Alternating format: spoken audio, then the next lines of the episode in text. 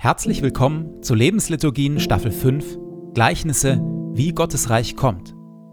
Denn das ist das große Thema von Jesus, dass Gottes Reich kommt, wie es kommt und wie es in ihm zugeht.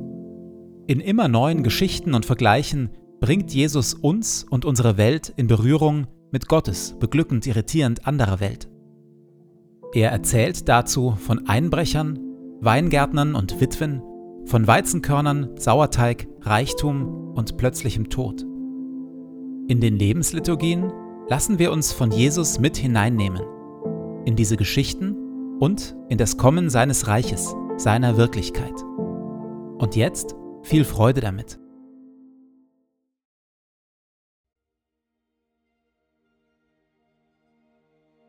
Zu Beginn lasse ich es ruhig werden in mir.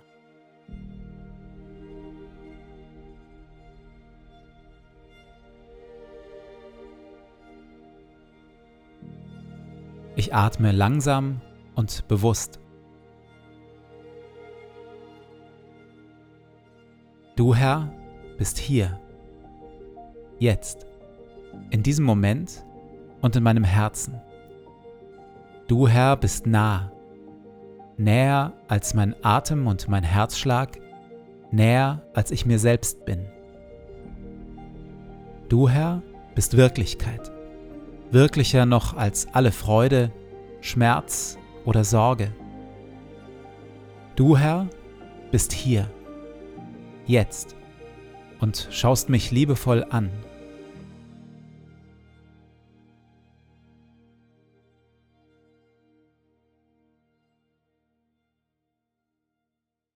Wir hören Worte, wie Jesus Gottes Reich beschreibt, Gottes Reich und wie wir in ihm leben können. Glücklich zu preisen sind die Sanftmütigen und die Friedensstifter, denn sie werden die Erde besitzen und Kinder Gottes genannt werden. Verzichtet also darauf, Böses mit Bösem zu vergelten. Haltet lieber die andere Wange hin. Betet, dass Gottes gutes Reich kommt und sein Wille geschieht. Trachtet immer und überall zuerst nach seinem Reich und seiner Gerechtigkeit dann wird Gott euch alles Übrige dazugeben. Sorgt euch um nichts. Sammelt euch keine Reichtümer hier auf der Erde. Fragt euch nicht ständig, was wollen wir essen, anziehen oder kaufen. Sammelt euch lieber Schätze im Himmel und teilt, was ihr habt, mit den Armen. Wenn ihr betet, tut es mit einfachen, ehrlichen Worten. Und wenn ihr anderen Gutes tut, dann tut es mit Demut und mit Liebe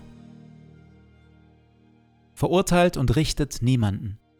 Denn selig sind die Barmherzigen und die, die arm sind vor Gott. Jesus sagte, Womit sollen wir das Reich Gottes vergleichen? Mit welchem Gleichnis können wir es darstellen? Nun, es ist mit ihm wie mit einem Senfkorn.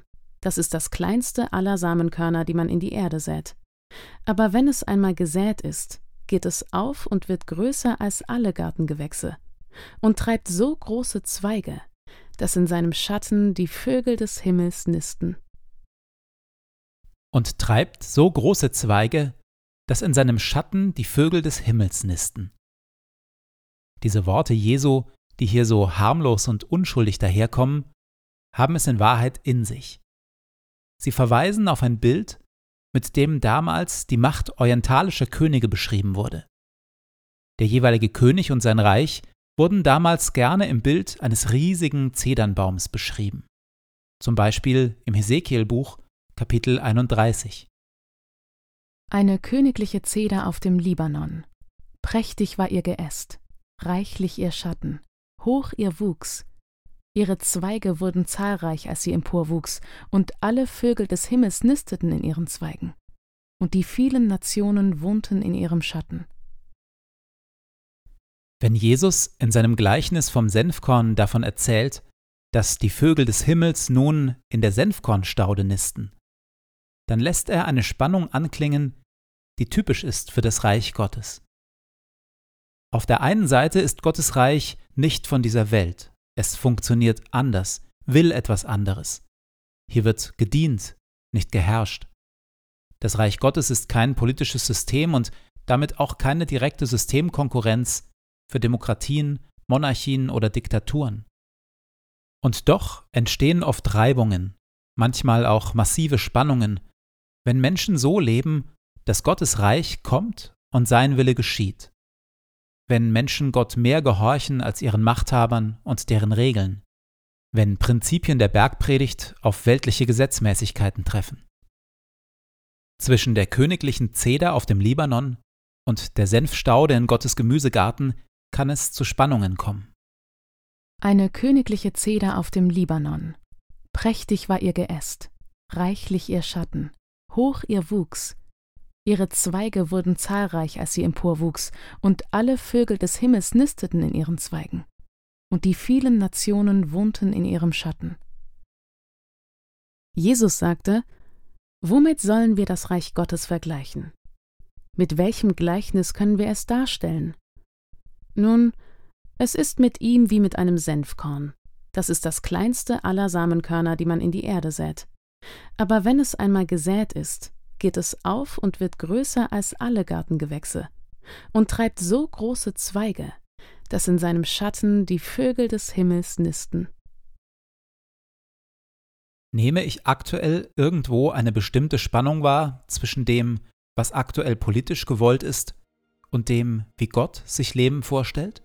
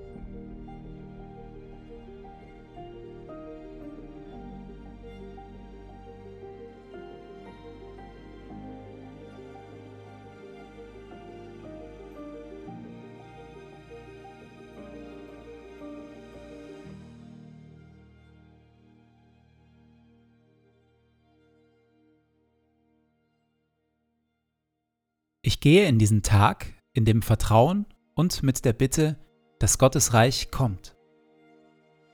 Herr mein Gott, öffne meine Augen für deine Wirklichkeit, für das, was du tust und für das, was du heute durch mich tun willst.